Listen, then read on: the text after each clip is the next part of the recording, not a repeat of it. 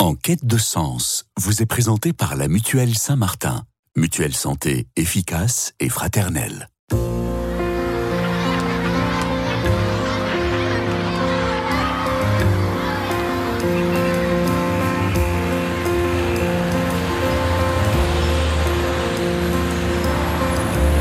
En quête de sens. Une émission produite par Radio Notre-Dame et diffusée également par RCF. Marie-Ange de Montesquieu.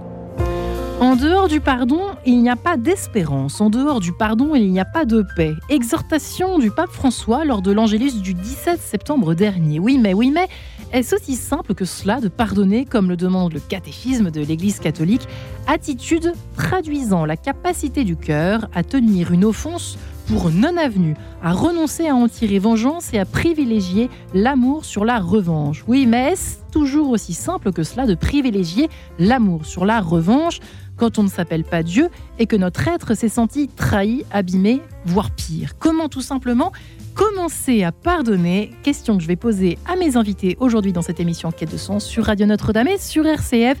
Et j'ai donc la joie de recevoir Xavier Goulard. Bonjour Xavier. Bonjour Marion. Alors vous récidivez avec ce petit dernier ouvrage. Pardon pour les éditeurs d'RCF éventuellement qui ne vous connaîtraient pas, euh, Xavier Goulard. Euh, vous qui avez raconté euh, votre parcours au fond de vie.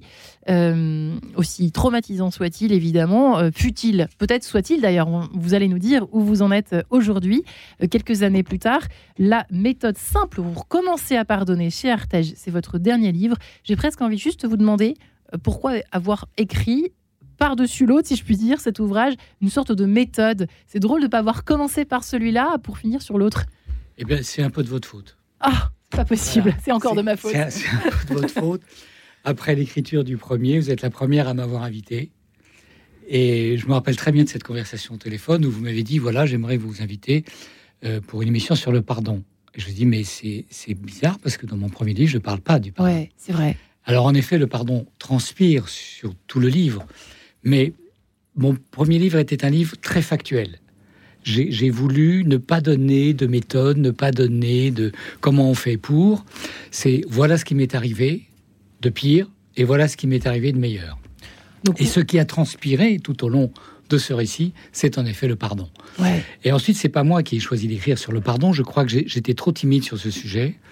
Et, et je vous Et on peut le comprendre, Bah, parce que vous allez, voilà. vous allez nous re-raconter pour la énième fois votre, votre parcours, euh, Xavier Goulard, pour les auditeurs surtout qui ne vous connaissent pas encore. Euh, mais effectivement, euh, on- enfin oui, le mot pardon était effectivement inexistant dans votre précédent livre. On comprend à quel point ça a dû être délicat et difficile pour vous de même d'écrire celui-là. Oui, alors, ce- du coup, celui-là, après votre émission, et puis d'autres, mon, mon éditeur m'a dit, bah, il serait peut-être temps d'écrire sur le pardon. Euh, c'est vrai que j'ai- été très réticent, parce qu'en réalité, dans mon parcours, j'ai pas eu le temps de m'occuper du pardon. Vous n'avez pas eu le temps. Non, j'ai pas- j'ai pas eu le temps. Il, il a fallu que je m'occupe euh, de prendre soin de moi. Parce que la maltraitance de l'enfance avait engendré des souffrances telles, une maladie psychosomatique qui m'a fait horriblement souffrir pendant 50 ans. J'en ai 65, donc ça fait 15 ans que je suis tranquille. Donc il a fallu d'abord que je m'occupe de ça. Et c'est dans la manière dont je me suis occupé de mes propres souffrances que j'ai perçu à la relecture et au moment de l'écriture de ce livre que je m'étais en effet préparé à recevoir le pardon. À recevoir, car le pardon se reçoit. pardon. Alors pardonnez-moi dans cette présentation un petit peu longue, nous sommes également en compagnie de Vincent de la Morandière. Bonjour Vincent. Bonjour Marie-Ange. Alors vous êtes un peu Monsieur Pardon, vous venez souvent sur ces questions, euh, en tout cas du rapport à la culpabilité dans cette émission. Vous êtes déjà venu à plusieurs reprises. Encore une fois, pour les auditeurs qui ne vous ne connaîtraient pas encore, vous êtes avocat pénaliste depuis 20... euh, en tout cas, vous vous intéressez au droit depuis 20 ans. Vous êtes avocat pénaliste depuis combien d'années maintenant 14 ans. 14 ans, donc quasiment, oui, pas loin de Et 20 j'ai commencé à, à travailler en prison euh, auprès, auprès d'un public assez difficile, c'est-à-dire les SDF euh, incarcérés, c'est-à-dire un public de toxicomanes souvent, euh, en 1999. Mais c'est vrai que je, dis monsieur, pardon, pardonnez-moi de, de, de vous présenter ainsi, mais c'est vrai qu'en fait, dans votre métier, j'imagine que même ce, ce mot, à mon avis, euh, doit apparaître assez rarement dans les conversations et les échanges, même au tribunal, vous allez nous le dire, mais euh, en fait, il y a quand même, de près ou de loin, des choses qui touchent, qui frôlent cette histoire du pardon, ou cette démarche peut-être, non? Alors en fait, c'est un mot non dit, hein, si on peut s'exprimer ainsi, c'est-à-dire qu'on n'en parle pas. Euh, c'est pas le sujet. C'est pas le sujet, parce que vous devez défendre des personnes justement pour ce qui leur est arrivé. Mais par contre, c'est une réalité qui est derrière, qui est omniprésente.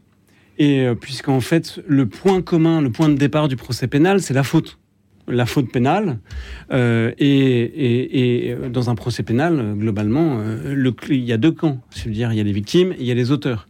Et donc, dans les deux cas, il y a soit un pardon à recevoir, soit il y a un pardon à donner.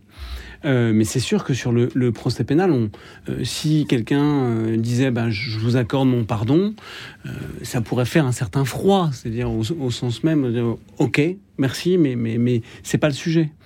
Euh, on cherche à établir une culpabilité pénale hmm. et éventuellement, en cas de culpabilité, une réparation pénale d'infraction, si vous voulez, du préjudice qui. Donc, a priori, euh, c'est pas lieu. En réalité, mais on, aura le temps d'en parler, euh, je pense que quand on, oublie un peu la querelle des mots et puis l'attrait à ces mots de surface, parce que j'ai peur, moi, que le mot pardon soit un mot de surface, il y a des réalités qui sont profondes et qui touchent à la question du pardon. Haïr Dieu que c'est bon. Et oui, et peut-être faut-il passer par euh, cette phase de haine, je ne sais pas, de, revanche peut-être, on pourrait dire, euh, Xavier Goulard, pour commencer à pardonner, puisque c'est quand même le titre de votre livre. Oui, oui, absolument. Euh, haïr, c'est assez sain. Ça veut dire qu'on a conscience du mal qu'on nous a fait. Ça, c'est une première chose. cesser de trop vite, mettre une blessure, parce que, bon, que les choses soient claires, moi j'ai écrit un livre du côté de la victime. Hein. Même s'il peut y avoir une lecture euh, à double, à double foyer, quand on parle de la victime, on parle aussi de l'agresseur. Mais moi, je me suis surtout occupé de la victime. La victime qui va mettre de côté trop rapidement, comme il m'est arrivé de le voir, j'ai vécu tel drame, euh, je l'ai mis de côté, puis ça ressort 15, 20, 30 ans après, c'est ce qu'on est en train de vivre à longueur de médias aujourd'hui, euh, c'est assez mauvais. parce que c'est dû aussi à la pression sociale, à la pression des familles. Donc haïr, c'est reconnaître le mal qu'on m'a fait, c'est évaluer mon niveau de souffrance, et c'est surtout me faire autre que l'agression, autre que l'agresseur, autre que les conséquences de cette agression. C'est donc prendre conscience de mon altérité. Et en prenant conscience de mon altérité, je prends conscience de mon individualité. Voilà. Vous n'êtes plus la chose maltraitée. Exactement. Quand on parle d'emprise, comme effectivement on en parle en ce moment en longueur de médias, nous ne sommes plus la chose de, du, de la, du personnage, enfin de la personne qui vous a mis sous emprise, qui vous a enfermé, emprisonné. Vous êtes quelqu'un d'autre qui reconnaît euh, avoir été donc piégé, sous emprise, maltraité, comme vous le fûtes vous-même, euh, Xavier Goulard. Euh, il faut respecter absolument cette phase. il faut respecter cette phrase, cette, cette, phase, et il n'est pas dit qu'elle vienne tout de suite. Hmm. Moi, j'ai attendu l'âge de 40 ans pour dire que j'avais été un enfant maltraité. Il faut attendre. Parce que la pression est telle, mais en tout cas, il ne faut pas bannir le fait de haïr. Donc oui, le catéchisme nous dit il faut pas, euh, il faut pas entrer dans la vengeance, etc. Mais haïr, s'accorder de haïr, en réalité, c'est s'accorder de prendre conscience du mal qu'on nous a fait. Est-ce que vos cheveux, ce qui n'est pas si évident. Oui, on est bien d'accord. Est-ce que vos cheveux se sont pas hérissés sur votre tête, euh, Vincent Lamorandière, avec cette définition euh, Vous l'aviez déjà lu cette définition du catéchisme de l'Église catholique Non, elle est intéressante. Hein elle est intéressante. J'ai découvert donc dans le mm. livre de Xavier Goulard et euh, je cherche le terme précisément que je voulais soumettre ah bah, à votre sagacité. Une offense pour non-avenue. Oui, mais ça, mais ça, en fait, effectivement. Euh, ça, effectivement, ça, c'est le, premier point, à mon avis, qui pose vraiment question. Les deux autres, on peut comprendre. Euh, le premier point, tenir une offense pour non-avenue, c'est pas acceptable. Au sens, c'est encourager et confondre la logique du pardon et la logique du déni. On sait très bien que avant de pardonner, il faut que justice soit faite. Euh, c'est vraiment euh, quelque chose de base. Je, pense que le, pardon peut, commencer à tout moment, bien sûr, euh, dans le cœur de chacun. Mais ça n'a de sens, in fine, que quand justice est faite, quand le déni est évité. effectivement, je suis d'accord avec, avec Xavier Goulard quand il dit, en fait, haïr, c'est une étape nécessaire. Ok, d'accord. par contre, c'est pas une étape suffisante. Il faut passer au-delà. Et moi, en fait, je, vais vous dire, Déjà, la première chose, c'est que je, m'aperçois que quand vous, êtes au service du procès pénal, d'une partie dans un procès pénal, vous êtes toujours un peu confronté à des obsessions, à des récits qui enferment chaque partie, que ce soit une victime au sens de la justice ou que ce soit un auteur au sens de la justice. Il y a toujours des faits qui sont douloureux et, qu'il faut arriver à, penser, des cicatrices qu'il faut arriver à, à, porter, à guérir. Mais la réalité, c'est que nos clients, quand on les reçoit au début, sont très souvent enfermés complètement dans un récit. Soit un récit victimaire, même quand ils sont côté auteur, en disant mais, euh, mais j'ai été victime d'une cabale, ça s'est pas passé comme ça, euh, il y a des justifications, soit euh, enfermés, si vous voulez, dans une, un regard très partiel sur ce qu'ils ont fait. Je pensais à un client qui avait assassiné l'amant de sa maîtresse euh, parce que euh, il avait pas supporté que sa maîtresse ait elle-même une vie à côté. Donc on, est vraiment sur quelque chose d'assez inédit. Si vous il avait ses raisons quoi dans sa tête. Et dans sa raison, il supportait pas quand on dialoguait avec lui, il supportait pas qu'on ait un autre regard sur lui, que les raisons et qu'on porte une autre parole que les justificatifs que lui donnait sur ça. Et en fait, justement, le, ce qui est très intéressant euh, sur la justice, et qui fait un écho avec ce que vous disiez, euh, euh Monsieur Goulard, c'est que c'est une expérience de l'altérité. Le premier travail, à mon, avis, de l'avocat, c'est de présenter comme la justice comme un lieu d'expression de points de vue qui sont toujours très différents. Et euh, euh, un procureur va pas du tout avoir le même regard que la victime et que le prévenu ou que l'accusé, en fait, sur des faits. Et il faut cultiver, en fait, cette altérité parce que c'est le premier pas pour sortir d'un récit très enfermant. Voilà. Xavier Goulard, euh, vous, partagez ce point de vue ou pas sur euh, bah là pour le coup nous sommes aux prémices du pardon ou pas. Il y a un moment donné, il va falloir passer de, de, de, la haine au pardon. Nous sommes au début du carême. Euh, est-ce que c'est une, une bonne peut-être une bonne période liturgique pour ceux, les chrétiens qui nous écoutent aujourd'hui? Est-ce que c'est une bonne idée de, saisir cette balle au bon, si je puis dire, pour entamer ce processus tout en respectant ce qui a été dit dans cette première partie d'émission? Hein? Oui, alors bon, moi je ne m'occupe pas de, de, la, de la partie justice. Encore une fois. Chacun son domaine. Mais voilà, moi je suis dans, dans, dans un interstice qui est, qui est, extrêmement étroit. Je suis entre l'injonction du catéchisme, qui est à la limite du supportable, et, et euh, pardon, et, et, la réalité. Euh, L'une des choses qui m'a fait écrire ce livre, c'est les témoignages que j'ai eu après mon premier livre de personnes qui me disaient euh, comment t'as fait pour pardonner? Moi, j'y arrive pas. Comme si on avait tout de suite dit que... ben voilà. Et j'ai été touché en particulier par le témoignage d'une femme qui me disait Je n'arrive pas à pardonner. Je me sens coupable de ne pas pouvoir pardonner à mes parents. Je suis allé déposer cette incapacité à pardonner au sacrement de réconciliation devant le Christ, au pied d'un prêtre. Le prêtre qui m'a refusé le sacrement de réconciliation au motif que j'avais pas pardonné à mes parents. Alors, si vous voulez, voilà. Donc, on a si on lit le catéchisme de manière littérale, considérer qu'une faute n'a jamais existé, aller parler de ça à quelqu'un qui est sorti des camps de concentration, ça n'est pas possible. C'est pour ça que j'ai un chapitre qui dit surtout n'oubliez rien. il ne s'agit pas d'oublier. N'oubliez rien. Définissez ce qui s'est passé. Dans cette altérité, ça permet de voir l'autre tel qu'il est et de me voir moi tel que je suis. Voilà. Alors, euh, ensuite, on fait comment euh, le, On s'assoit. Première étape. Moi, j'ai retenu. Hein.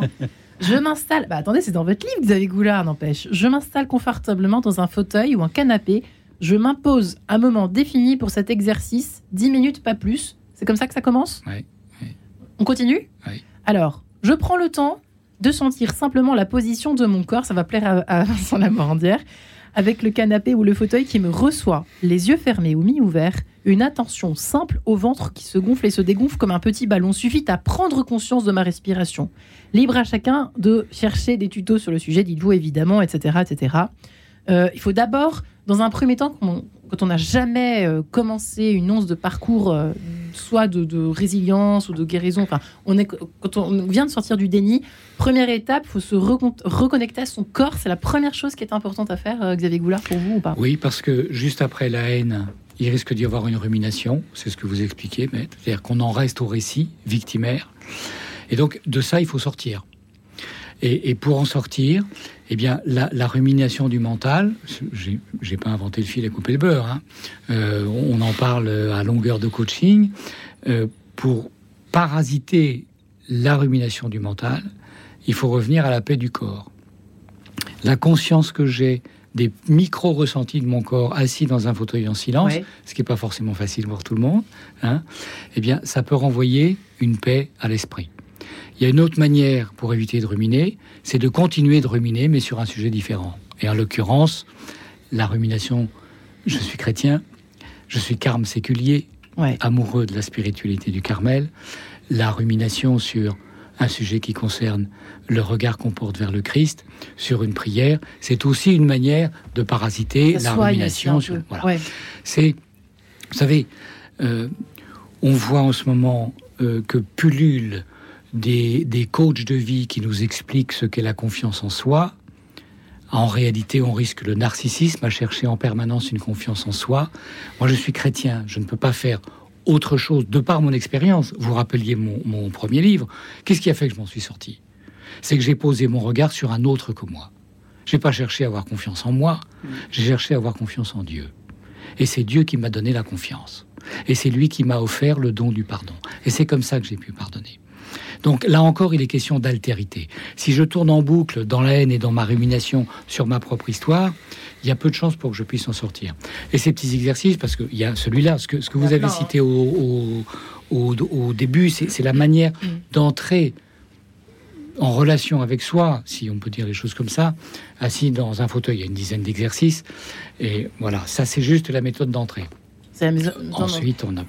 Euh, alors effectivement, euh, vous qui êtes avocat, Vincent Lamorandière, euh, évidemment que c'est pas, c'est pas du tout la même, la même, le même mode opératoire évidemment que vous utilisez, que vous employez avec vos, avec vos, avec vos clients. Mais dans un deuxième temps, une fois que justice a été faite, pour le coup, ça peut être intéressant de peut-être leur suggérer d'opérer ce, cheminement du pardon, qu'on soit chrétien ou pas, je ne sais pas. Je ne sais pas. En fait, c'est même en amont, c'est pour que justice soit faite et qu'elle soit faite de manière paisible.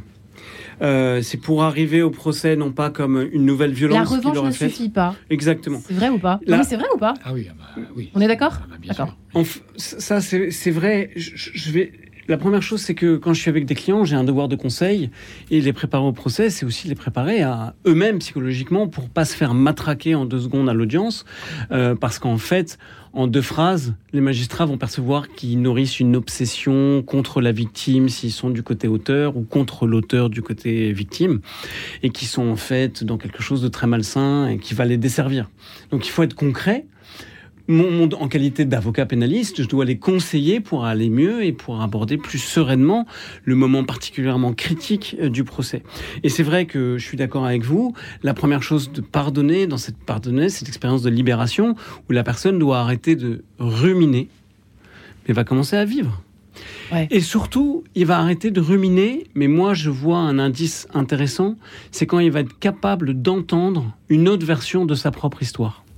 C'est-à-dire que euh, quand quelqu'un va vous raconter quelque chose, les faits, etc., et s'il est déjà capable, vous recevez un client par exemple qui a été victime de quelque chose, et quand vous êtes déjà capable de lui porter une parole différente en disant ok vous dites que vous êtes victime mais sur ce point-là moi je, moi moi j'ai je me pose telle question euh, et s'il est capable de ça vous pouvez savoir qu'il va être capable d'avancer dans le procès pénal et dans la justice pénale parce qu'en fait, il est capable d'entendre une parole qui est différente.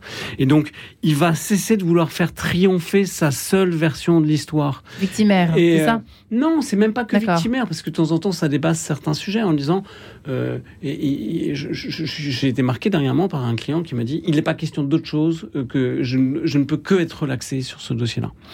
Et en fait, bah là, ça, ça me montre euh, qu'il a envie d'être relaxé et je vais tout faire pour qu'il soit relaxé. Là, vous parlez d'un coupable pour le coup. D'une hmm. personne qui est poursuivie. Euh, il n'est pas jugé encore, donc il n'est pas encore hmm. coupable ou pas coupable. il est poursuivi.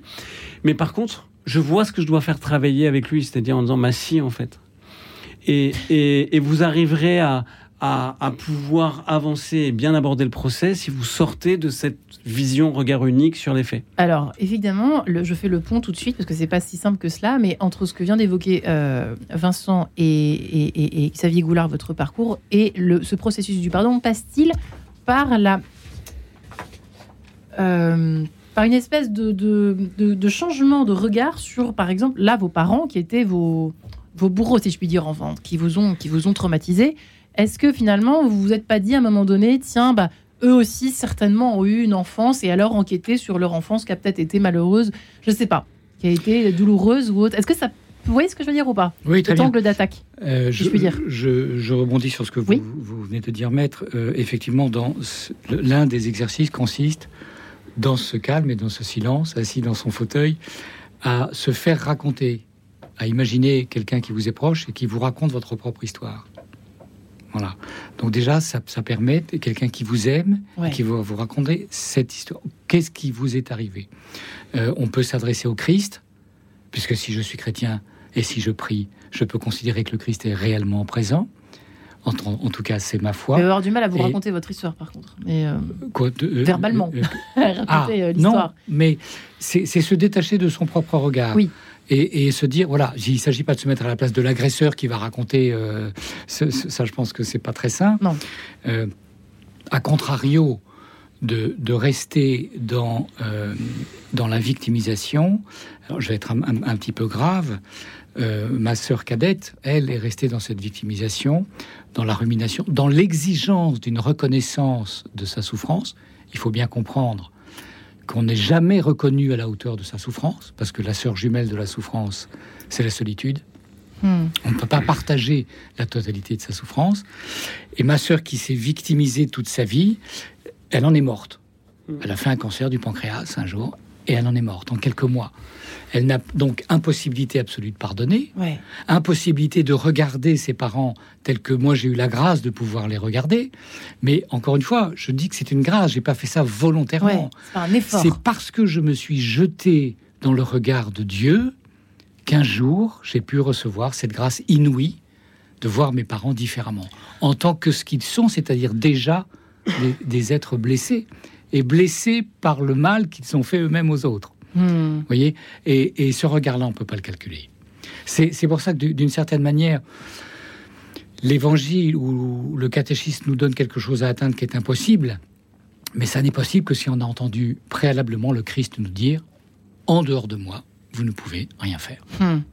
Parce qu'elle est là la clé. En tout cas, pour moi, la clé, elle est là. Eh bien, de la lande, que chante-t-il de la lande Cet extrait de Docebo et Nikos, si vous le permettez. À tout de suite. En quête de sens, une émission produite par Radio Notre-Dame et diffusée également par RCF.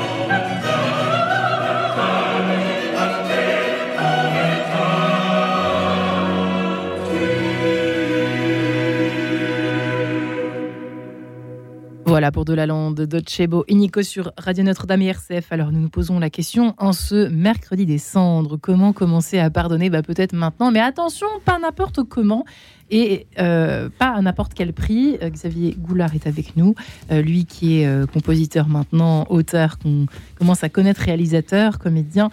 vous qui êtes Carme Séculier, bien sûr. Xavier Goulard, merci de l'avoir précisé au début de l'émission.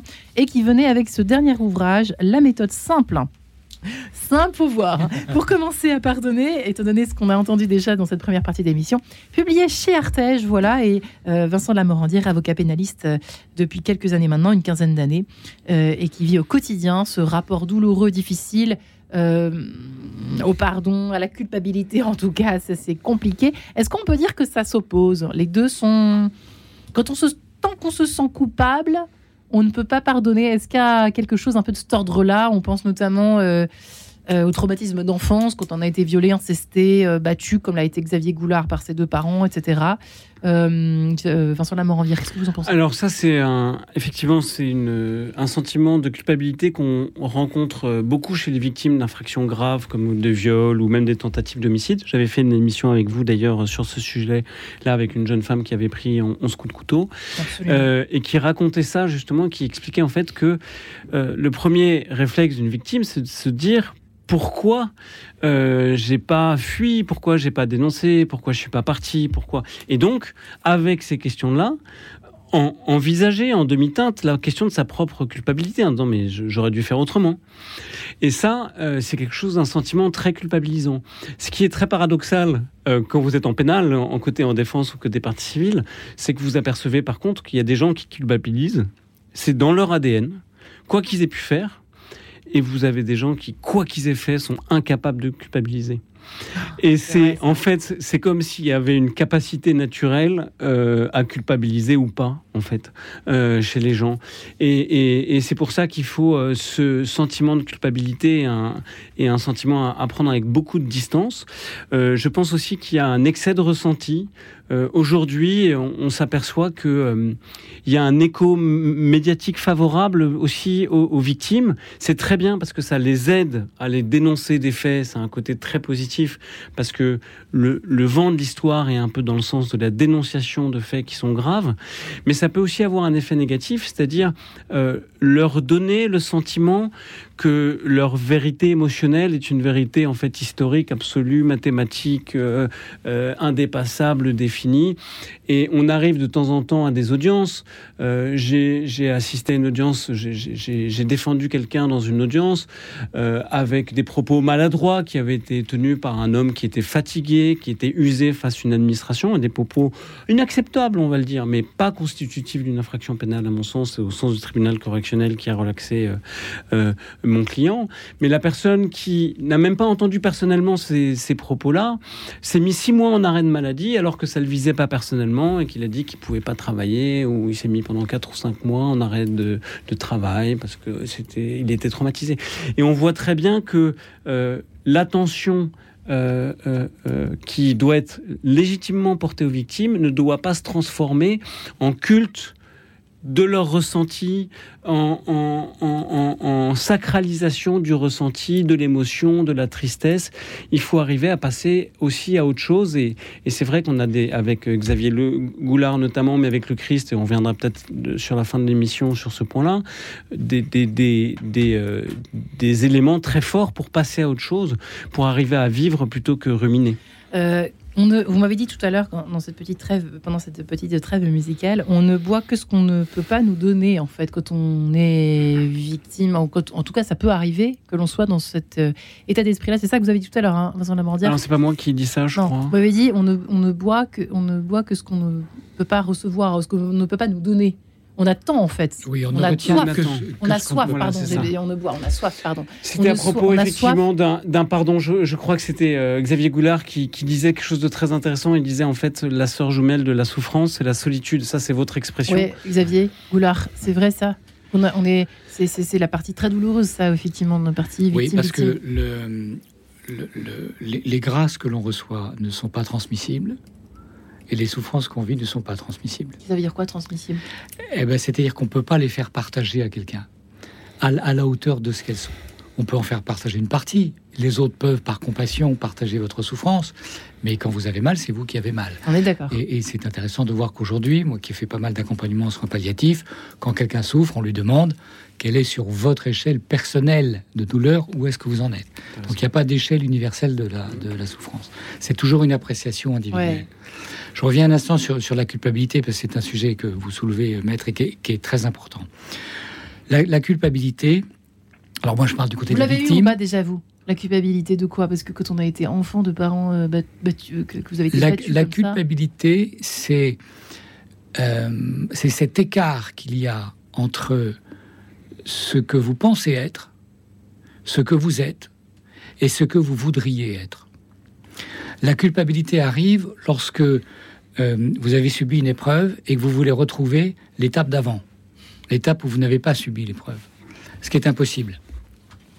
Donc la culpabilité est, réellement à chasser le, plus rapidement possible parce que à rester coupable, on finit par avoir, par avoir honte de soi. Et j'insiste, pardon, je vais encore me lancer une petite polémique, mais sur toutes ces thérapies qui vous feront croire qu'il vous faut beaucoup de temps pour vous soigner, on finit par se rendre coupable de ne jamais arriver à ne plus souffrir. Ah, j'ai reçu à la suite de ce, livre sur le pardon, le, il se trouve que j'avais envoyé une newsletter à quelqu'un dont je connaissais le nom, mais je ne savais pas que c'était la sœur du père Amel, qui s'est fait, qui, est un martyr, et qui disait, ben voilà, je, sur le dossier à une époque, je, témoigne que j'ai pardonné, mais ça m'empêche pas de continuer à souffrir. Hmm. Je souffre de la perte ah de mon frère, mais néanmoins, je n'ai plus connu la haine, je n'ai plus connu l'envie de revanche, et j'ai pardonné. Donc, voyez, tout ça est possible euh, à, condition de consentir à sa propre douleur. Alors attention, on est sur une radio catho, je suis un bon catho, euh, donc il ne s'agit pas de tomber dans le dolorisme, merci. Bien? Il s'agit simplement de dire, si le Christ lui-même montre ses plaies à Thomas, comment moi je peux lui montrer mes plaies? Hmm. Voilà. Si je lui montre pas, il n'y a pas de guérison possible. Hein. L'enfant qui s'est blessé, qui cache sa blessure, son papa, sa maman ou l'infirmière va dire je montre-moi ta blessure. Ouais. Voilà. Si on montre, si on montre pas la blessure, il n'y a pas de soin possible, il n'y a pas de guérison possible. Donc, pour échapper à la culpabilité, à la honte, le premier point, c'est de consentir à notre vulnérabilité. Ouais. J'aimerais bien que vous nous expliquiez après ce que ça veut dire euh, de, consentir que ça se manifestait comment pour vous Ça s'est manifesté comment Xavier Goulard Mais je crois que Vincent voulez rebondir sur ce que vous venez d'évoquer. Ouais, j'aimerais euh, revenir un peu à la figure du Christ justement parce que quand on regarde bien, le Christ a été euh, victime de pas mal de traumas. Son enfance et il est né en fait quand même dans un berceau de sang il faut le dire clairement, euh, le massacre des saints innocents, c'est quelque chose qui a dû le marquer, marquer son psychisme, marquer le psychisme de ses parents. Et on sait que euh, il y a une transmission des traumas entre générations. Euh, il a fui en Égypte. Il a vécu jusqu'à 13 ans avec la conscience que sa vie était menacée. Euh, il a, euh, il a, euh, il a probablement vécu sa vie d'adulte et c'est, c'est pas du ministère avec la conscience puisqu'il l'annonce à plusieurs reprises que ça allait finir par la croix. Donc en fait, on voit très bien que le Christ est trauma il est traumatisé en fait. Il, a, il a vécu avec. On l'appelle le euh, serviteur souffrant d'ailleurs. Hein. On l'appelle le serviteur souffrant, mais ça commence euh, avec sa naissance, même avant sa naissance, avec le, fait que ses parents ne sont pas accueillis. Et je suis assez marqué par le fait que il ne revienne pas lui-même là-dessus. Et que euh, il montre ses plaies, c'est vrai, mais avec sur demande de Thomas. Mais surtout, en fait, il montre beaucoup d'autres choses.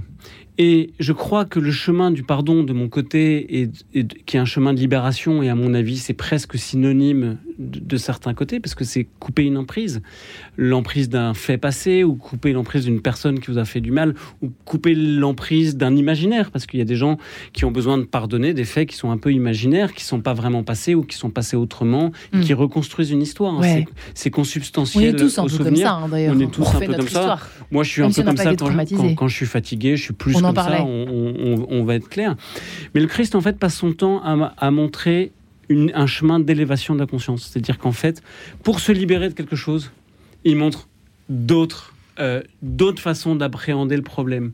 Et les béatitudes, bien sûr, ça en est, euh, puisqu'il montre une autre façon de relire sa propre histoire avec la question des béatitudes. C'est bien qu'il a une conscience supérieure. Les textes d'hier étaient assez, euh, assez rigolos parce que les disciples étaient en train de s'engueuler parce qu'ils n'avaient pas pris de pain sur la barque. Et le Christ est en train de dire, mais comment ça se fait que vous ayez toujours pas compris? J'ai déjà fait deux multiplications des pains. La première fois, il y avait 5000 personnes. La deuxième fois, il y avait 4000 personnes, etc. Vous avez toujours pas compris, en fait, que peut-être que euh, votre inquiétude sur l'instant T, sur l'événement, en fait, euh, peut, être diluée, on va dire, en tout cas être euh, remise en cause par la conscience de ce que je suis, ce que je peux faire, etc. Et on voit que le Christ, en fait, passe son temps à apporter une autre conscience euh, qui élève. Et moi, je suis persuadé que en thérapie, dans certaines thérapies euh, qui partent sur le corps notamment, il y a des, des postulats. Je parle du body talk, qui est une thérapie un peu ésotérique, il faut être clair. Ils disent un problème qui s'est résolu à un certain niveau, qui s'est qui s'est réalisé à un certain niveau de conscience, ne peut être soigné ou guéri ou solutionné qu'à un niveau de conscience qui lui est supérieur. et je pense que c'est quelque chose d'intéressant. Et je crois que dans l'Évangile, on voit que le Christ passe son temps à... Bien sûr, il dit qu'il faut pardonner, mais surtout, il nous montre par son attitude et par euh, l'élargissement du champ de conscience comment on peut sortir de l'enfermement, de la prison du, ressenti. Voilà. Ouais, euh, euh, Xavier Goulard, on a, une information sur euh, la définition du. En fait, parce que là, c'est l'Église catholique, le catéchisme, et Jésus. En fait, s'il y avait une définition du pardon, j'aimerais bien savoir, moi, laquelle ce, serait. Ah, il faut qu'on essaie de lui demander. Écoutez, vous lui parlez toujours, tous les jours, alors allez-y. moi, je lui parle, mais lui, il ne me parle pas tous les jours. en tant que carme séculier, j'ai fait trois promesses, dont la promesse de pauvreté, laquelle s'appuie sur les béatitudes. Et la première d'entre elles, Heureux les pauvres d'esprit, le royaume des cieux est à eux. Et le mot le plus important pour moi, c'est pas le mot pauvre, ni le mot heureux, c'est le mot est. C'est le, c'est le verbe être au présent.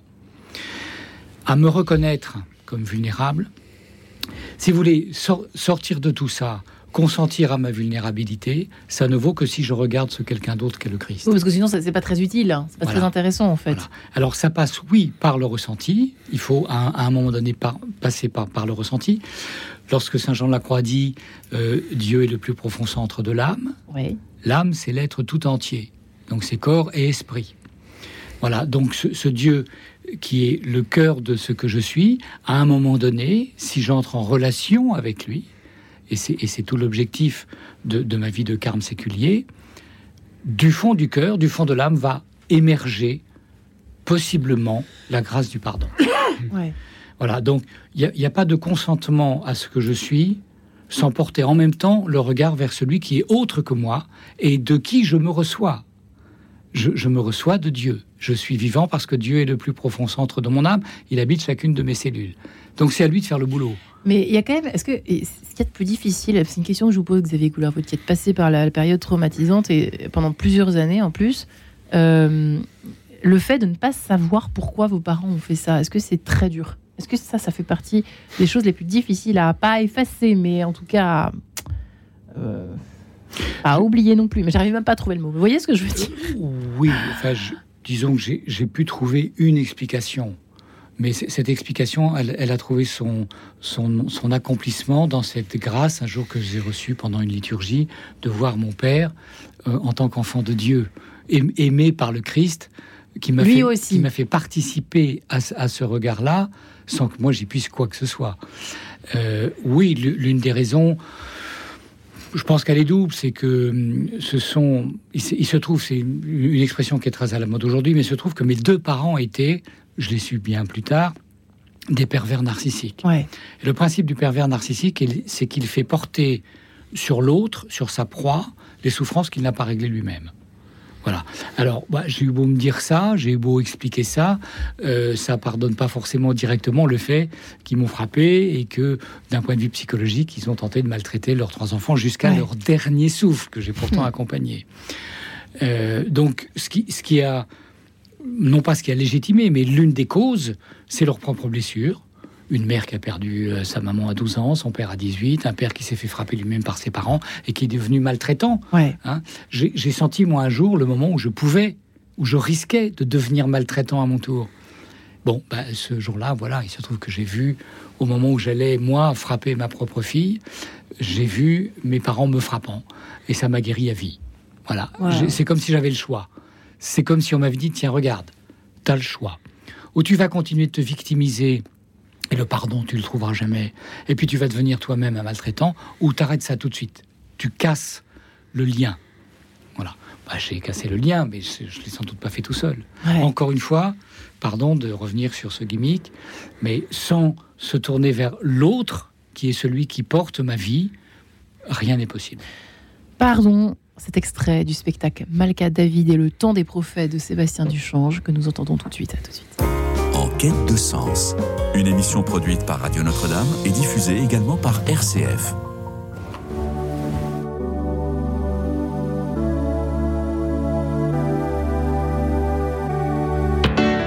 Ma faute creuse un abîme devant moi. Je suis brisé, ne me repousse pas. Tu vois ma folie et tous mes remords. Donne-moi de revenir à ton port. Pourquoi ce mot reste au fond de moi? Je voudrais tant, mais je suis sans voix. Pourquoi ai-je autant de mal à te dire ce mot d'amour? Je voudrais t'offrir pour franchir le flot de nos blessures. Entre nous, je veux reconstruire un pont.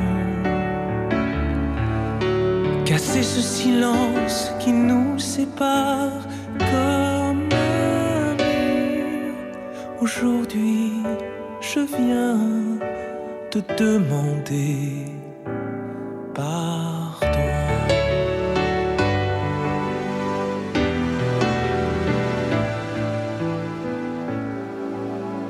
Le monde tombe sous un manque d'amour ces gens qui cherchent en vain un secours devant les mensonges et les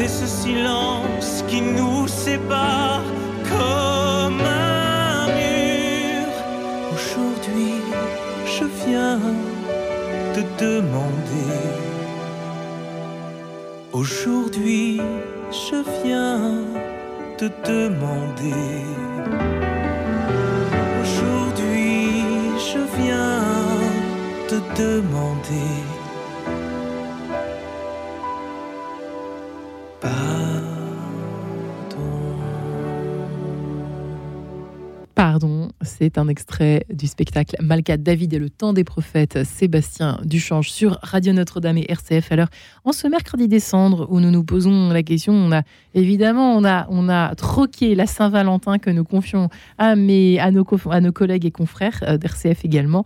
Euh, Aujourd'hui, nous, euh, dans Enquête de sens, eh bien, nous parlons du pardon. Comment commencer à pardonner? Un geste d'amour, mais attention, qui se respecte et qui ne se se brade pas, j'ai presque envie de dire ça, à ce niveau de l'émission. Nous sommes en compagnie, les amis, de Xavier Goulard, compositeur-auteur, qui vient avec son dernier ouvrage, La méthode simple pour commencer à pardonner. Lui qui a commencé à pardonner, a-t-il fini de pardonner? Je ne sais pas, il va nous dire, publié chez Artege, euh, lui qui a subi de tellement mauvais traitements de la part de ses parents pendant des années et des années, qui est également carme séculier, Vincent de la Morandière, qui est avocat pénaliste euh, depuis 20 ans et qui nous raconte depuis 15 ans et qui nous, euh, euh, qui nous raconte effectivement les, les, sa vision des, différents, des, différents, des différentes étapes à respecter effectivement selon lui, de la trahison, du sentiment de trahison jusqu'à la rémission. Je ne sais pas comment est-ce qu'on peut dire ça. On parle de résilience aujourd'hui d'ailleurs. Je sais pas si ce mot résonne pour vous deux, Ah, les amis. mot fort, ouais. Vincent de la Morandière Oui, je trouve que c'est un mot qui est très fort parce qu'en fait, euh, euh, c'est une, vraie passion. C'est-à-dire comment on fait pour continuer à vivre et aller bien alors qu'on a vécu un trauma. Et c'est une, question qui concerne in fine tout le monde. Et la question de la résilience, ça concerne chacun individuellement, mais ça concerne une société, si vous voulez. Euh, on voit bien MeToo, euh, l'après euh, V13, les attentats, une société qui a été marquée par le terrorisme.